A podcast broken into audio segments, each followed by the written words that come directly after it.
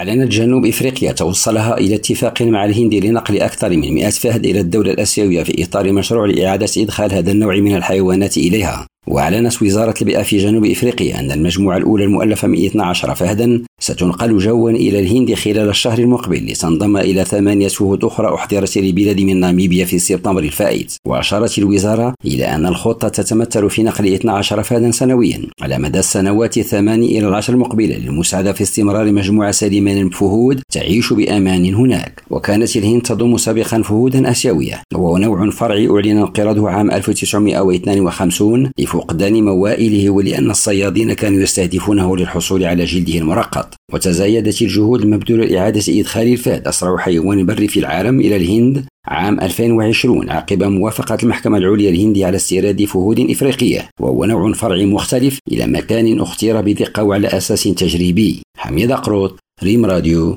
جوهانسبورغ.